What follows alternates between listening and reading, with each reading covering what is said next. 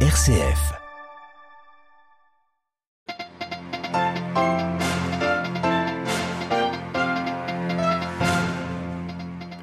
L'Assemblée des Nations Unies sur le point de se prononcer sur une résolution demandant le retrait de l'armée russe d'Ukraine. Sur le terrain, l'heure est bien à la guerre, notamment à Barmout, épicentre du conflit depuis plusieurs semaines. Reportage dans les lignes de défense ukrainiennes. Le gouverneur de la Banque centrale libanaise, de nouveau dans le collimateur de la justice, un procureur de Beyrouth a engagé de nouvelles poursuites, l'accusant notamment de blanchiment d'argent, de détournement de fonds et d'enrichissement illicite. Funérailles à Naplouse, des victimes de l'intervention hier de l'armée israélienne dans tous les territoires palestiniens de la Cisjordanie à la bande de Gaza. C'est la colère qui prédomine. Les Nigérians se préparent à aller voter samedi pour élire leur président de la République. Retour sur les enjeux et les principaux thèmes de campagne avec notre correspondant à Abuja.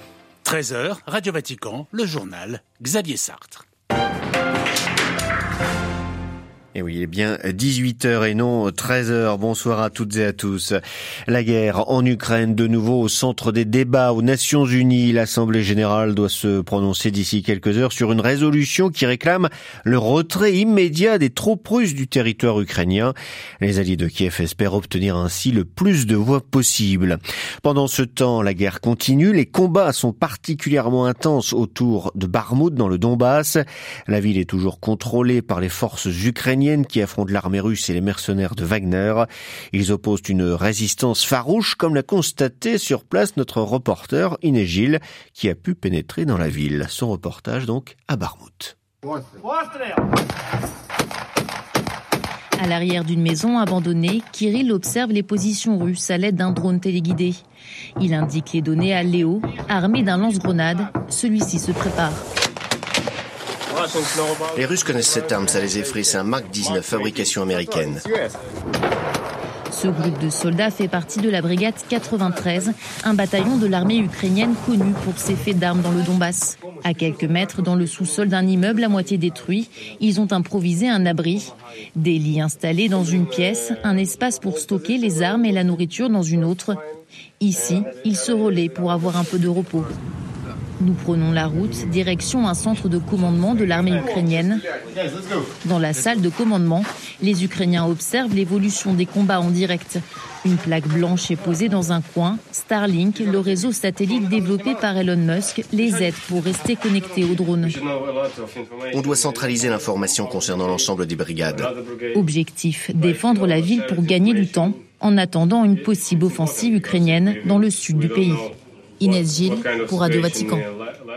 La Russie pays en guerre, la Russie où l'armée est garante de la sécurité, de la stabilité de l'État.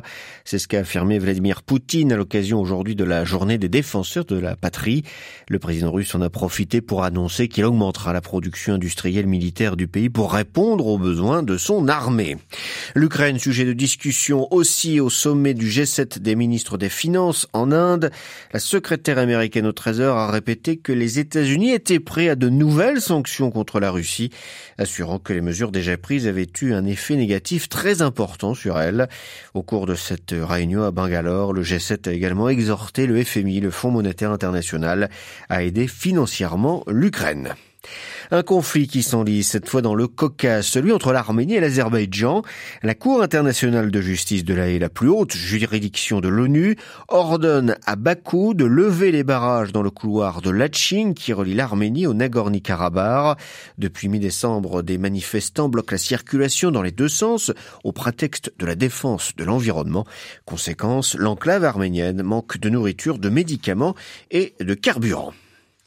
Journée de deuil en territoire palestinien occupé au lendemain de l'opération militaire israélienne dans la vieille ville de Naplouse, particulièrement meurtrière.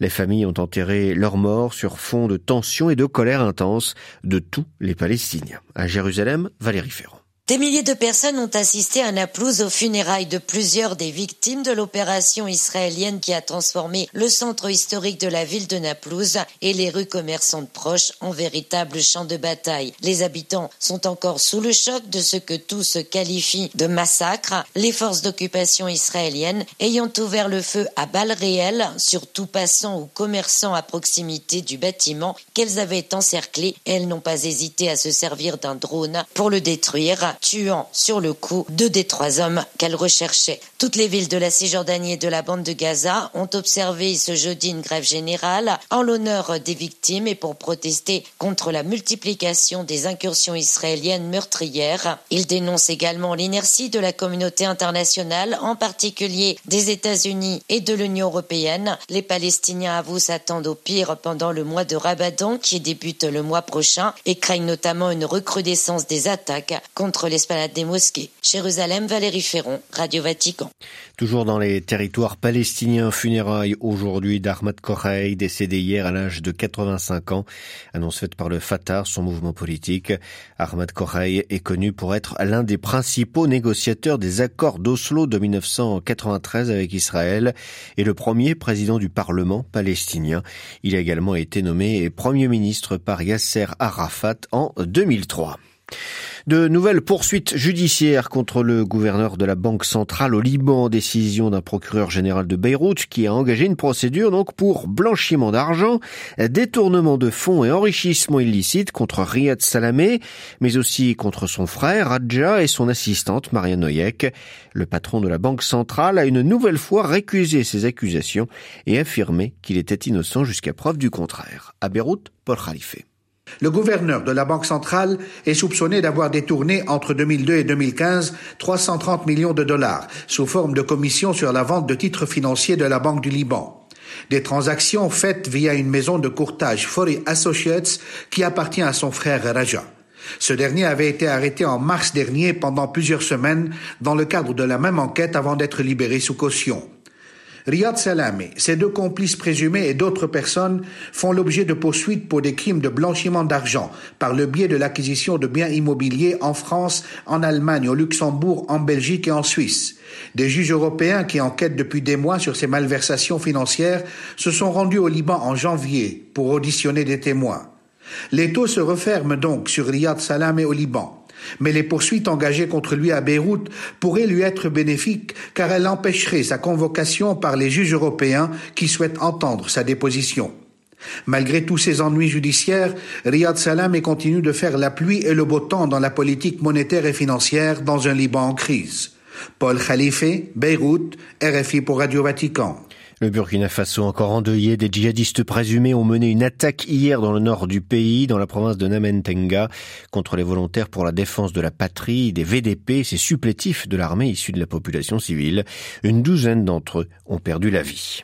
C'est samedi que le Nigeria élira son nouveau président. 93 millions d'électeurs sont appelés aux urnes. Ils devront départager 18 candidats qui briguent la succession de Mamadou Bouhari, qui après deux mandats consécutifs ne peut pas se représenter. Abuja Ishaka Degboye.